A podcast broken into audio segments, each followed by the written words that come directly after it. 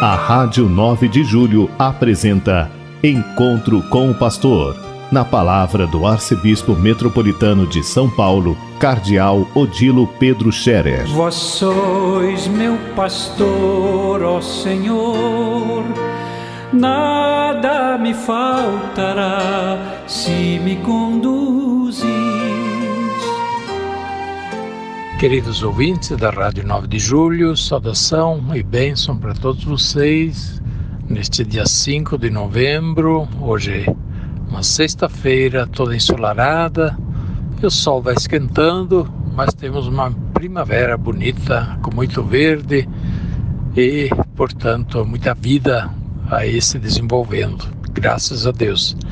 Hoje a igreja recorda o beato Mariano de la Mata, Padre Mariano que viveu aqui em São Paulo, um padre agostiniano, espanhol, mas que viveu praticamente a vida toda aqui em São Paulo. Ele trabalhou ah, na paróquia Santo Agostinho, aí no Alto da, da Liberdade, e ali está também o seu corpo, na igreja de Santo Agostinho. Beato Padre Mariano, um pároco que trabalhava muito com o povo, as famílias, catequese, as crianças, era atencioso aos doentes. Foi um pároco, um padre dedicado ao seu serviço de padre. E um exemplo, justamente, de padre pastor, e um padre atencioso para com as pessoas. O Papa nos pede a todos para sermos atenciosos uns para com os outros, ter sensibilidade em relação às dificuldades dos outros, os sofrimentos dos outros, não passar insensíveis diante da dor do próximo. Pois bem, Padre Mariano de la Mata eh, foi beatificado aqui eh, em São Paulo, na Catedral da Sé, e, eh, portanto, nós ficamos muito felizes de termos aqui esse candidato aos altares. O seu processo de canonização está em andamento e um dia desses vai acontecer também a canonização para ele se tornar santo, São Mariano de la Mata, Santo Mariano, mas por enquanto ainda está na condição de bem-aventurado. E o processo de canonização, portanto, tem a sua demora e, claro, um dia virá. Pois bem, hoje, portanto, lembremos o Padre Mariano, agradeçamos a Deus por ele, sua vida, né?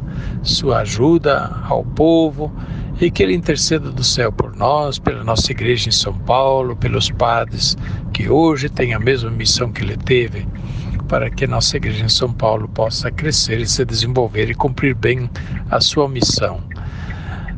Eu estarei celebrando hoje à noite na paróquia Santo Agostinho, lembrando o Padre Mariano e dando graças a Deus pela vida deste grande sacerdote, grande pastor da nossa igreja aqui em São Paulo. Nós estamos também nos preparando para a festa solene, bonita de todos os santos que vamos comemorar neste final deste domingo, neste final de semana. Normalmente a festa de Todos os Santos seria celebrada no dia 1 de novembro, mas como não foi domingo, então ela foi transferida para o domingo seguinte. E assim, próximo domingo, depois de manhã, nós estaremos comemorando em toda a igreja no Brasil e muitos outros países também, todos os santos e santas de Deus. Eles nos lembram sempre várias coisas. Primeiramente, lembram que todos nós somos chamados à santidade. A santidade não é só para alguns, a santidade é para todos.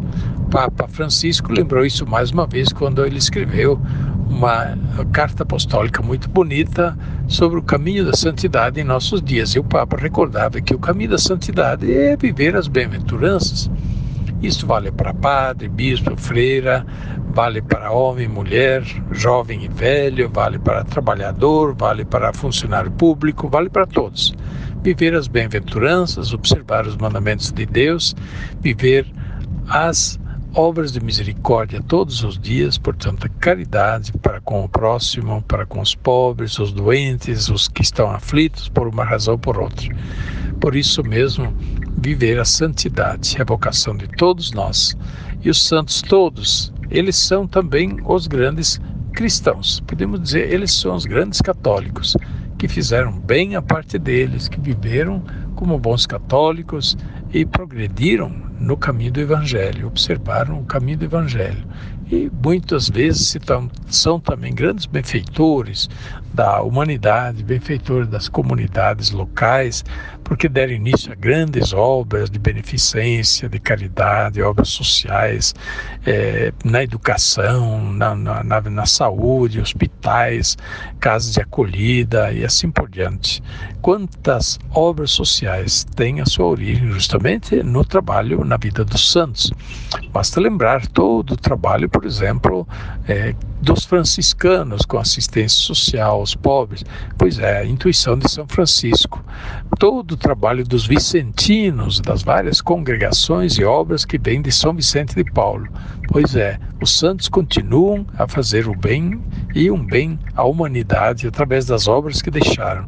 Por isso devemos sempre agradecer a Deus por estes grandes homens e mulheres que deixaram suas obras marcando nossa, nossa história, nossa igreja, mas também a história do mundo. Eles são grandes benfeitores da humanidade, que indicaram e continuam a indicar qual é o caminho bom, qual é o caminho certo que vale a pena seguir e que leva a ter a recompensa de Deus e, finalmente, também o reconhecimento dos homens que eles intercedam por nós todos os dias e que nós também tenhamos a coragem, né, a dedicação, a perseverança como eles tiveram. A bênção de Deus Todo-Poderoso, Pai, Filho e Espírito Santo, desça sobre vós e permaneça para sempre. Amém.